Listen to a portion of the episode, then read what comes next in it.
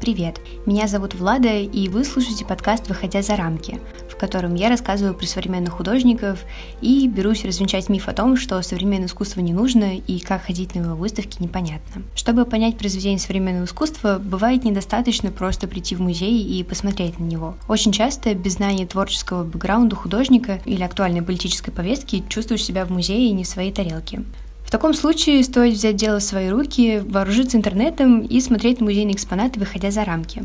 То есть углубляясь в историю, изучая творческий метод художника и, конечно же, опираясь на историю искусств. В конце концов, как говорил нидерландский искусствовед Йохан Идема, художественный музей именно таков, каким вы себе его представляете.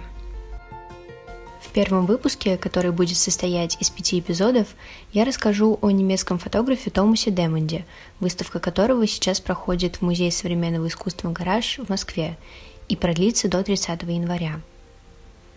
Какой период 20 века мы вообще имеем в виду, когда говорим про современное искусство? Или если современное, значит только 21 век? Как на него влияет политика и какое отношение это имеет к Томасу Демонду? Обо всем об этом в первом эпизоде подкаста. О чем я говорю, когда говорю о современном искусстве? Мне кажется, этим вопросом стоит предварять любой разговор о нем или поход на соответствующую выставку. Действительно, не всегда бывает понятно, когда же искусство начали считать современным – провокатор Марсель Дюшан с его революционным фонтаном, японская художница кругов и тыкв и Кусама, участница группы молодых британских художников Трейси и Мин и екатеринбуржец Тимофей Ради. Все эти художники и художницы жили и живут в разное время, работают с разными темами и разными медиумами. И тем не менее их что-то объединяет, а именно загадочное понятие современного художника – в русском языке нет отдельных терминов для разных периодов искусства XX и XXI веков, и это создает определенные трудности. Мы больше привыкли ориентироваться на определенные образы, которые закрепились за немногочисленными музеями современного искусства в нашей стране. То есть приблизительно мы понимаем, куда идем и что сейчас увидим.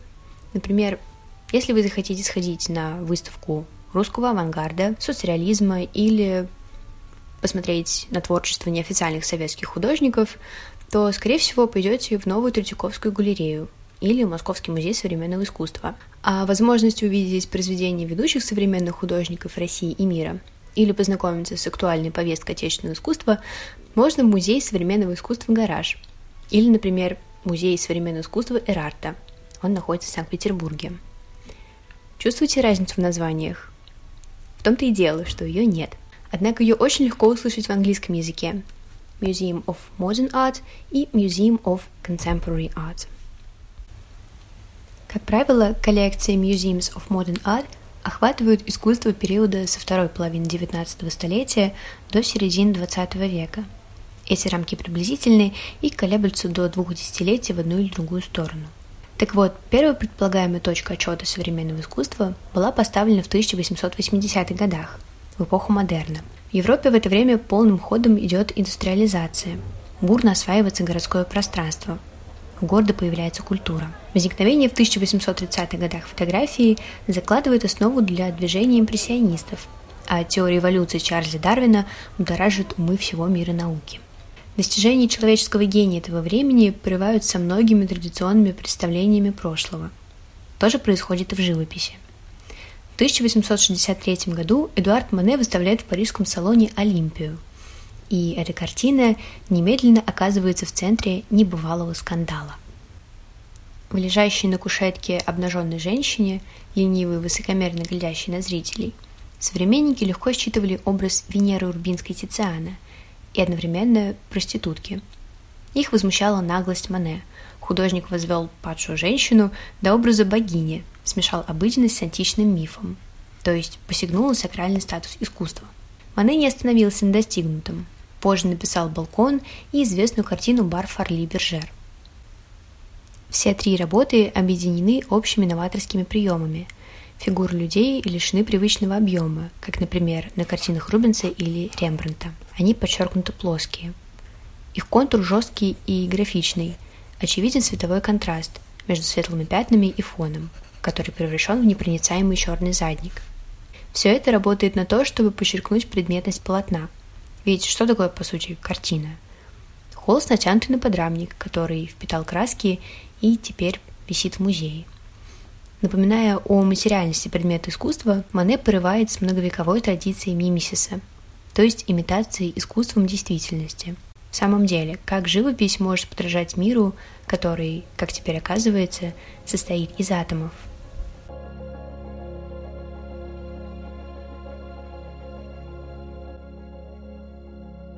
Решить этот вопрос пытался не один так называемый изм. Импрессионизм, понтилизм, дивизионизм, символизм, постимпрессионизм – эти и другие течения в своей манере стремились уловить настроение, витавшее в воздухе, пытались зафиксировать изменения в людском мировоззрении. Следующую выдающуюся попытку порвать с культурным наследием прошлого сделал Марсель Дюшан. В 1917 году для экспозиции он представил фарфоровый писсуар – первый образец редимейда, который назвал фонтаном. И зрители вынуждены были признавать это искусством, потому что так сказал художник. Провокационный жест Дюшана ставил под вопрос основы западноевропейского искусства и эстетики. Форма и художественное мастерство отходили теперь на второй план, уступая место идее и решению самого художника – в каком-то смысле фонтан отражает разочарование в нравственных ценностях общества и ужас от плавильного котла Первой мировой войны.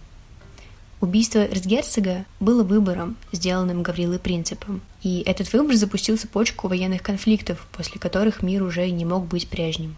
Первые применения химического оружия, первые танки и пулеметы стали обратной стороной торжества человеческого гения и заставили пересмотреть ценность человеческой жизни – Искусство нового мира переосмысляет свои привычные рамки, постулируя ценность идеи и убеждения. Оттого начало революционного во всех отношениях XX века – это второй возможный вариант зарождения современного искусства –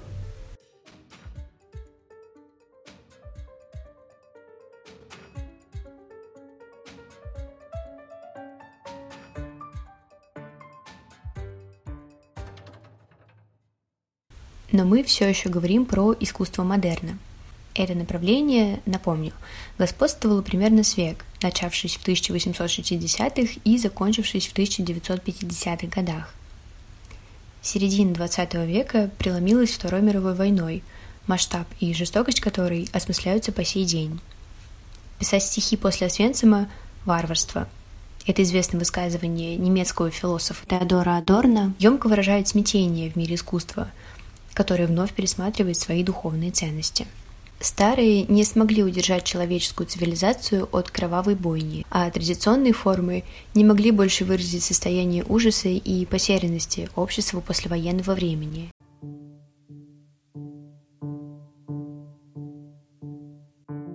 Вина, покаяние, болезненно насущный спор отцов и детей становятся ведущими темами в творчестве многих немецких художников – Ханс Георг Керн берет псевдоним в честь города, где родился, и становится Георгом Базлицем.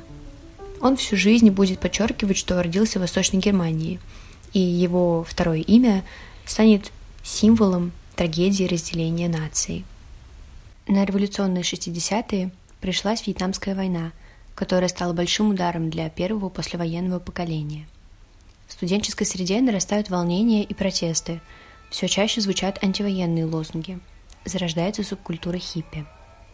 Художники занимают активную общественную позицию и присоединяются к выражению общественного негодования. Так немецкий художник Вольф Фостель организует хэппенинг «Мисс Вьетнам».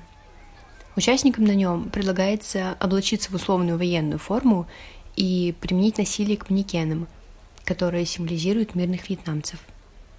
А мастер инсталляции Гюнтер Юкер – детство которого пришлось на Вторую мировую войну, отреагировал на волнение в Европе баррикадой, инсталляцией, в которой мешки с песком приложены огромными острыми гвоздями.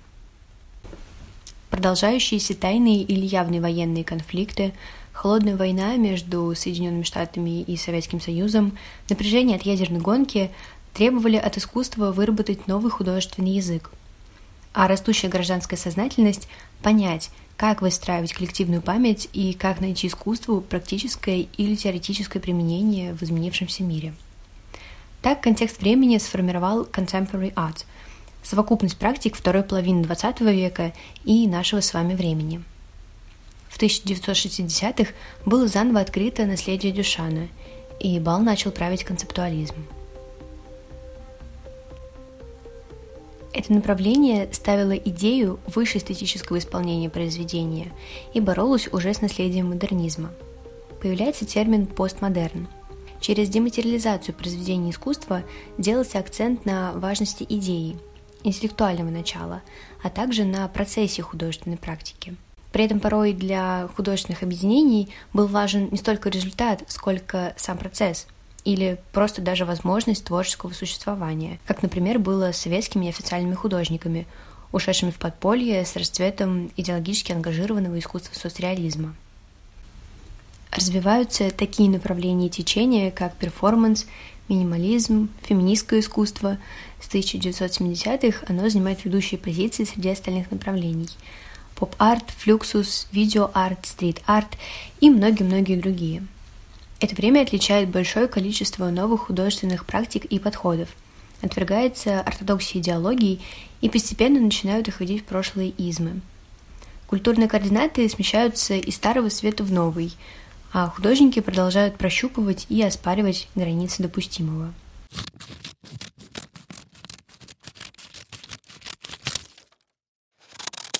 Наконец, последним выдвигаемым началом современного искусства является постмодернизм. О нем заговорили в последней четверти XX века. В каком-то смысле искусство перестает конфликтовать с общественными порядками, во многом потому, что в мире, где развитие не останавливается ни на минуту, оно становится мощным инструментом познания и осмысления этих происходящих перемен.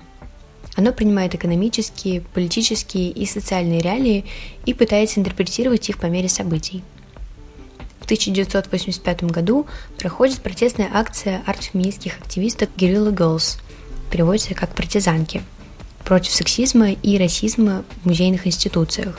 Поводом стала выставка 1984 года в Музее современного искусства в Нью-Йорке. Дело в том, что из 169 представленных художников только лишь 13 были женщинами, а почти все американские и европейские художники были белыми. Работа активисток была направлена на привлечение внимания руководства музеев, прессы и галеристов к дискриминационному характеру музейной политики. Через пять лет появляется один из самых известных плакатов Guerrilla Girls с заголовком «Должны ли женщины обнажаться, чтобы попасть в Метрополитен-музей?». Надпись ниже поясняла «Меньше 5% художников в отделе современного искусства – женщины – но женщинам принадлежит 85% обнаженных тел на картинах. Социальная составляющая искусства, как видите, выходит на первый план. Важной вехой становится, конечно же, 1989 год. В ноябре начали сносить Берлинскую стену, что символизировало падение железного занавеса. А через пять месяцев последовал запуск телескопа Хаббл в открытый космос. Никогда еще человечество не заходило так далеко в освоении внешнего пространства – T minus 10, go for main engine start. We are go for main engine start, T minus 6, 5, 4, 3, 2, 1, and liftoff of the Space Shuttle Discovery with the Hubble Space Telescope, our window on the universe. В 1991 году появляется всемирная паутина, что знаменует новый этап глобализации – происходит демократизация цифровой техники, и окончательно становится понятно, что время европейско ориентированной истории искусств закончилось. Свобода творческого выражения, обращение к локальному колориту и невиданная до ныне свобода того, кем может быть художник и что он хочет сказать, составляют современные многочисленные истории искусства. В 9 из 10 случаях мы легко его узнаем – оно работает с альтернативами, обращаясь к нашему сложному, высокотехнологичному и постоянно изменяющемуся миру, меняясь вместе с ним. При этом, как мы видим, в непрерывном своем развитии и сломе традиций прошлого оно никогда не отрывалось, а, напротив, опиралось на историю искусств. Исторические перемены имеют для современного искусства ключевое значение, обозначая конец одних и начало других эпох. Ярким представителем искусства после 1989 года является Томас Демонд, современный фотограф с мировым именем, больше знакомый западному зрителю. Его выставка в гараже носит название «Зеркало без памяти», и вместе с Демондом в ней участвуют немецкий режиссер Александр Клюге и японское архитектурное бюро СНА.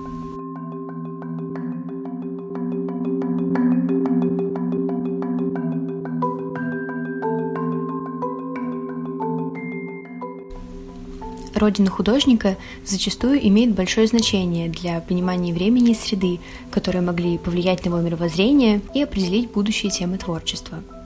Демонт не исключение. Он часто обращается к национальной истории. Его работы напомнят о Вальтере Гропиусе, Лене Рифеншталь и даже рок-группе «Токио Хотель». Он родился в 1964 году, то есть в самый разгар Холодной войны, близ Мюнхена в Западной Германии – в 2009 году Демон создал работу под названием «Парламент». Ее можно увидеть на выставке.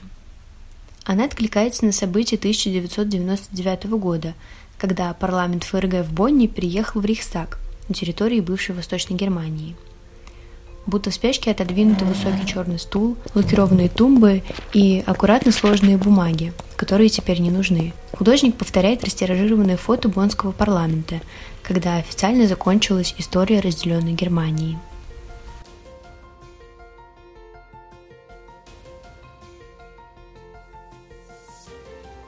Гражданские и творческие посылы в творчестве Демонда однозначно пересекаются, и это пересечение важно для него – в то же время он радует за разделение функций политического рупора и интерпретации реальности. Чтобы выжить в будущем, искусство должно остерегаться становиться инструментом комментирования событий, как пресса, говорит он сам в интервью газете The Art Newspaper. Но почему тогда большая часть фотографий самого Демонда отзывается именно на политические события? Возможно ли вообще в этих холодных бумажных интерьерах, очищенных от любых намеков и подсказок, искать связи с культурным наследием Европы, как он заставляет нас притормозить у его работ и показывает, что останавливаться у произведений и просто смотреть на них порой самое лучшее, что мы можем сделать в музеях современного искусства. Об этом расскажу во втором эпизоде выпуска.